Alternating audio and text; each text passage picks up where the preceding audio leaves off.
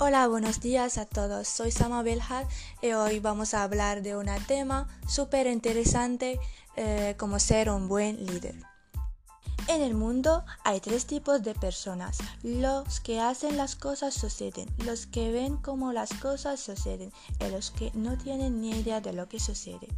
Hoy vamos a hablar de liderazgo y de la gente que se hace que las cosas suceden, porque en nuestra sociedad tenemos necesidad de los líderes en nuestras empresas, a nivel de hogares, a nivel de organizaciones, a nivel de gobierno. Tenemos líder, necesitamos líderes más que nunca. Necesitamos a gente que nos lleve a un futuro mejor y que tenga visión y que sean valientes. En este podcast os explico cómo ser un buen líder a través de unas características que debe tener una persona que quiere ser un líder.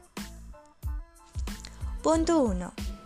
Guiar con el ejemplo. Los líderes necesitan actuar, no solo hablar. Si quieres que tus empleados sean puntuales, asegúrate de llegar a tiempo o por lo menos temprano. Vístete para el éxito y trata a todos con cortesía. Punto 2. Un poco de humildad te llevará lejos. Hay una gran Diferencia entre ser un líder y un jefe, aunque ambos están a cargo, pero un líder comparte el centro de atención se siente cómodo, dándole también el crédito a otros. Aunque parezca contraproducente, ser humilde te dará más confianza, tus empleados te apreciarán y tus clientes también. Punto 3. Comunicación efectiva. Esto es imperativo tanto en la oficina como en tu vida personal. Los grandes líderes se aseguran de ser escuchados y atendidos, pero también saben que es importante escuchar. La comunicación es una calle de dos vías. Es saber aprovecharla para que tu empresa siga creciendo en lugar de frenarse. Punto 4. Hacer que tus juntas sean productivas. Como dice el dicho, el tiempo es dinero, así que debes aprender a ahorrar tiempo, sobre todo en las juntas. Si confías que tu equipo hará el trabajo, no debería haber la necesidad de recorrer a la microgestión. Punto 5.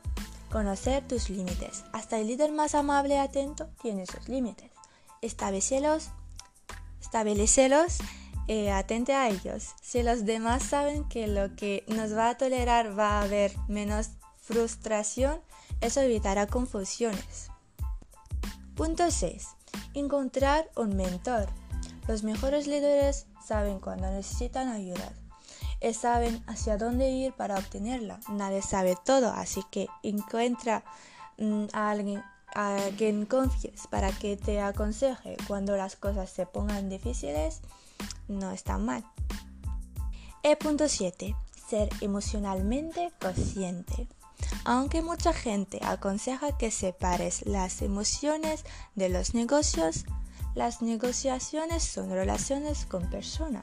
Para hacer que éstas duren, necesitas ser emocionalmente inteligente para ser sensible a los diferentes puntos de vista.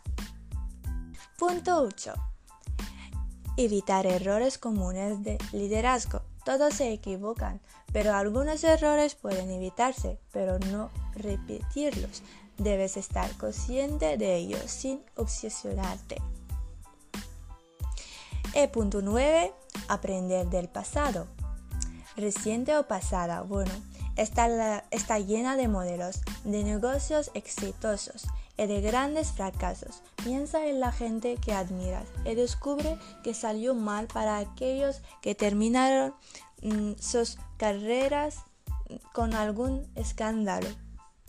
Y finalmente, nunca dejas de mejorar. Los grandes líderes están constantemente aprendiendo. Siempre habrá algo en los que puedas trabajar o una nueva habilidad que dominar. Asegúrate de tener tu mente abierta a nuevas ideas y posibilidades.